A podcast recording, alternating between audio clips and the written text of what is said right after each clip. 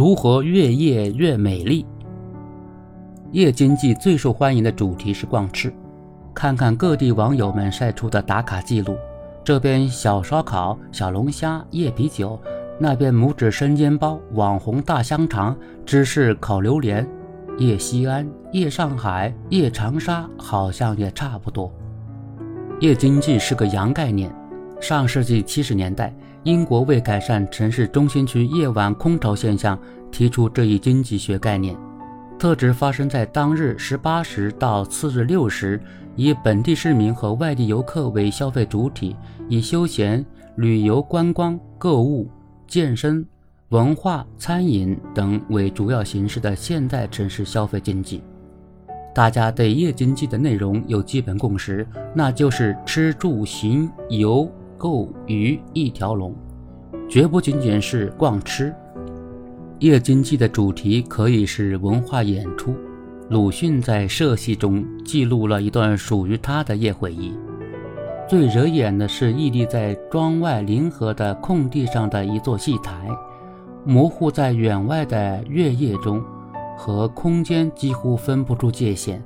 我疑心画上见过的仙境就在这里出现了。这场故乡的社戏让鲁迅记了一辈子。现在很多城市也热衷于办演唱会、音乐节，但一般是邀请当红歌手，与自己的城市形不成共鸣，缺了点文化味儿。动辄数百元、上千元的演出票价，注定了这些火爆的演唱会不属于普通人。能不能多一些契合城市文脉？又适合各个年龄段、各个消费群体观看的夜间演出呢？尤其是一些定期上演的节目，或者是体验式活动，还可能成为城市的夜名片。夜经济的主题可以是参观游览。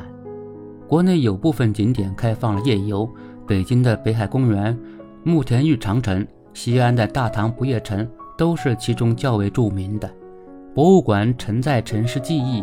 公园点缀城市美丽，是最容易给居民游客留下独特印象的地方。既然费心推出了夜游活动，景区能不能再多走一步，把信息同步给各个 OTA 平台，让他们设置开放夜游等标签，方便游客一键查询呢？而且，就全国而言，开放夜场的景点还是少，大多数图书馆。博物馆一般下午四点就不再接受预约，公园晚九点左右就开始清场。人们期待的夜经济还没开始就结束了，有点意犹未尽。夜经济还需要配套的城市管理新业态。目前，西安、北京、长沙等多地已开通夜间交通，还对夜间经营的商户实施补贴，但问题也随之出现。夜经济活跃的地区，往往人员聚集，少不了噪声、垃圾。对于许多市民来说，晚上是自己的休息时间，希望安静一点。对于公共交通、城市卫生等公共服务部门人员来说，自己已经下班了，服务夜经济等于加班。还有食品安全这件大事，同样需要监管部门上夜班盯防。如何让夜经济在满足消费者需求的同时，做到不扰民？不添乱，不仅需要经济学家来回答，也需要城市管理者思考。夜经济不是日经济的简单延伸和复制，更不等同于单纯延长餐馆与商场的营业时间。更重要的是，网红化雷同、千叶一面，不是夜经济该有的模样。